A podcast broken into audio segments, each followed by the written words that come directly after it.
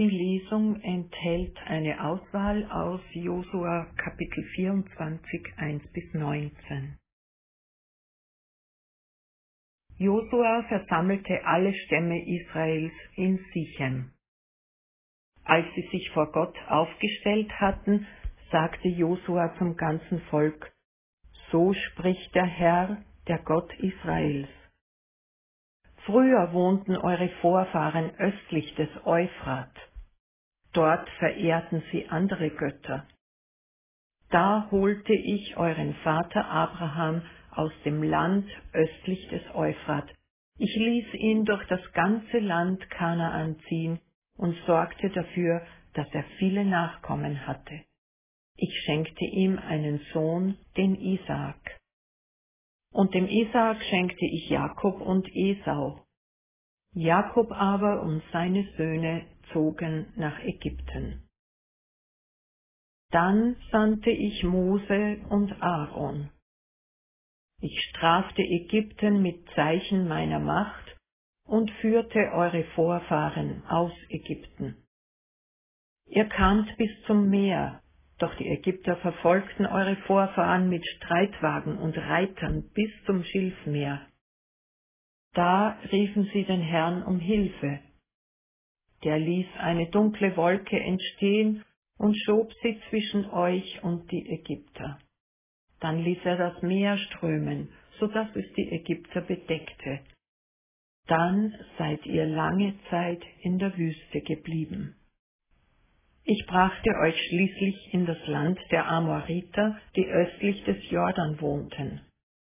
Balak, der König der Moabiter, erhob sich gegen euch.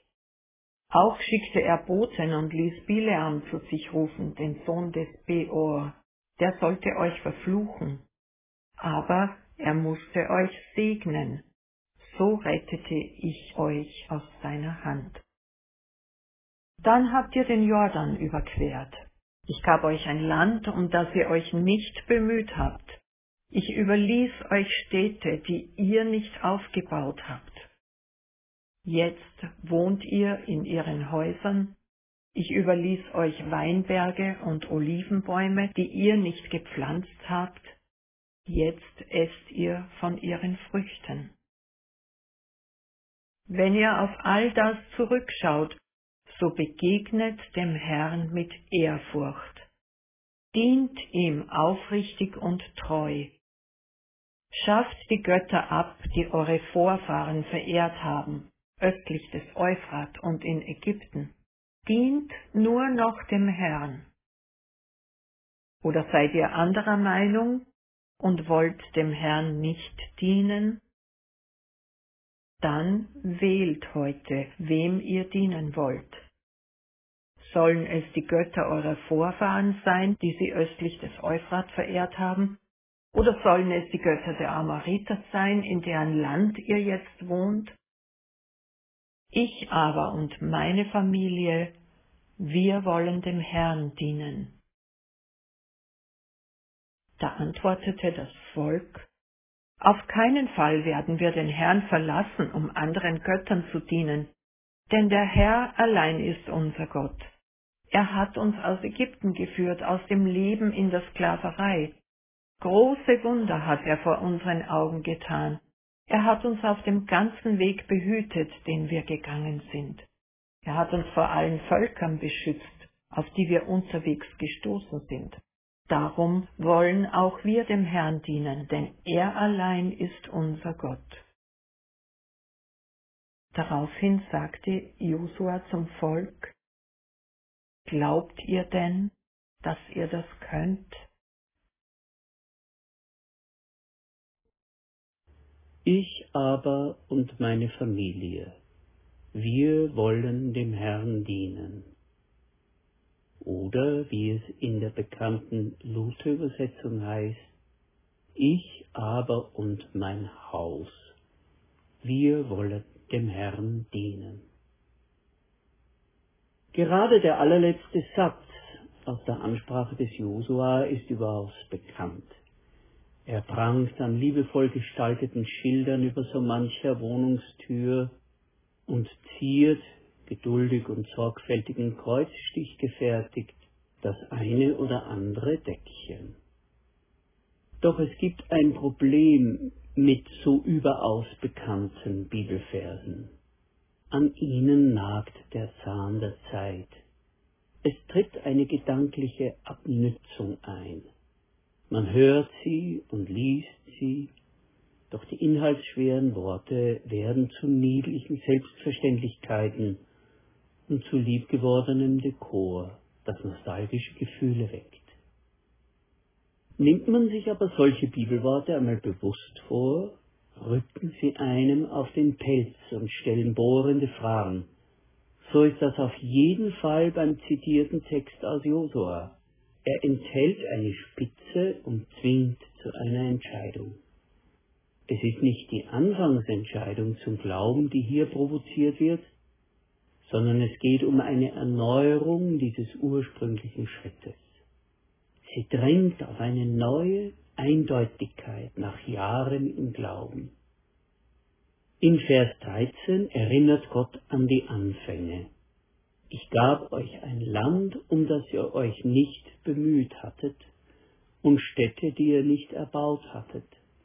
Ihr habt in ihnen gewohnt, und ihr habt von Weinbergen und Ölbäumen gegessen, die ihr nicht gepflanzt hattet.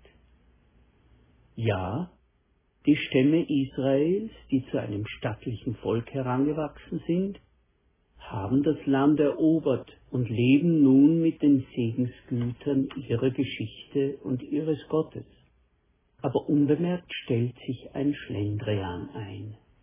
Ja, man lebt seinen Glauben irgendwie, aber unter dem Einfluss vieler Kräfte, die das Leben auf uns einwirken lässt, ist er zu einer seltsamen Mixtur geworden. Viele kleine Missstände haben sich eingebürgert, ohne dass man viel darüber nachgedacht hätte. Die anfängliche Glaubensbegeisterung ist zur Routine geworden. Der Gott, dessen mächtige Taten man selbst noch erlebt oder von denen man aus den Worten der Eltern und Großeltern gehört hat, ist nicht mehr so packend. Alte Unarten haben sich durch die Hintertüre erneut eingeschlichen. Jede einzelne scheint harmlos und man denkt sich nicht viel dabei. Tut ja jeder. Auf gar keinen Fall will man aber seinen ererbten Glauben fallen lassen oder gar als Ungläubiger gelten. Aber fragen wir einmal, wodurch eigentlich fremde Elemente einen solchen Einfluss gewinnen. Im Denken der damaligen Welt unterstand jedes Land, jede Gegend und jeder Landstrich speziellen Göttern, die sich darin besonders gut auskannten. Israel bekennt zwar, dass Gott der einzige und alleinige Gott ist, der Himmel und Erde erschaffen hat, und für jedes Detail des Lebens zuständig und im höchsten Maß kompetent ist. Doch es gibt versteckte Hinweise darauf, dass viele in Israel den Eindruck mit sich herumtrugen, ihr Gott Jahwe sei primär für die Wüste zuständig. War Gott nicht in der Wüste dem Mose im Dornbusch erschienen? Hatte er sie nicht in der Wüste geführt? Aber hier im bäuerlichen Land sitzen seit Menschengedenken andere Götter am Hebel und halten Aussaat und Ernte, Sonne und Regen, Gedeihen und Verderben am Laufen. Mit größter Hochachtung blickt man auf die Zeit damals dort draußen zurück. Man erzählt sich von den göttlichen Machttaten und Wundern, vom Manna, das vom Himmel fiel, von Wasser, das mit dem Stab des Mose aus dem Felsen geschlagen wurde, und von der spektakulären Heilung nach dem tödlichen Biss der Giftschlangen. Jetzt aber ist man im fruchtbaren Kulturland angekommen, so wie Gott es verheißen hat. Man beobachtet die alte eingesessene Bevölkerung, man lernt von ihnen den Ackerbau und bewundert und beneidet ihre feine Lebensart. Man ist dabei, wenn sie ihre Rituale und religiöse Zeremonien auf den Feldern und Äckern vollziehen, und irgendwie nistet sich der Gedanke ein, dass eben die angestammten Götter des Landes zuständig seien für die Fruchtbarkeit. Besonders Gott Baal ist der Strahlemann der kananäischen Götterriege. Sein Sterben und Auferstehen entspricht dem agrarischen Jahreszyklus und er spendet den Regen als Lebenselixier für die Fruchtbarkeit von Acker und Vieh. Jetzt müssen wir aus der damaligen Zeit in unsere heutige springen, und da stellt sich gleich die Frage, hat denn das alles irgendetwas mit uns zu tun? Wir sprechen doch längst nicht mehr von Gottheiten, die zuständig wären für bestimmte Lebensbereiche. Doch Moment. Wie halten wir es mit folgenden Aussagen? Mit biblischen Maßstäben kann man keinen Betrieb wirtschaftlich führen. Oder? Wenn ich meinem Konkurrenten mit Liebe und Verzicht begegne, trampeln alle auf mir herum und ich habe das Nachsehen. Ganz ohne miese Tricks geht es nicht. Machen wir mit solchen Sätzen Gott nicht zu einem lebensfremden Randsiedler, der den Anschluss an das wirkliche Leben verloren hat? So gesehen sind wir überhaupt nicht weit weg von den Leuten dort auf dem Versammlungsplatz bei Sichem. Wir stehen mitten unter ihnen und müssen uns genau wie sie die unangenehmen Fragen gefallen lassen. Gott fordert Klarheit. Dafür, dass unser Glauben verflacht und abdriftet, müssen wir nichts tun. Das geht von selbst. Die Abwärtsschraube ist die Summe aller Ablenkungen und Abnützungen, aller Eindrücke, Herausforderungen und Enttäuschungen des Lebens. Sie ist die Summe vieler Fehlentscheidungen, die jede für sich gar nicht auffallen. Wir haben aber die Möglichkeit, der Glaubenserschlaffung etwas entgegenzusetzen. Dazu müssen wir unser Leben immer wieder und immer neu an Gott abgeben, ihm die Türen und Fenster zu unserem Inneren öffnen und für Eindeutigkeit darüber sorgen, wem wir gehören wollen.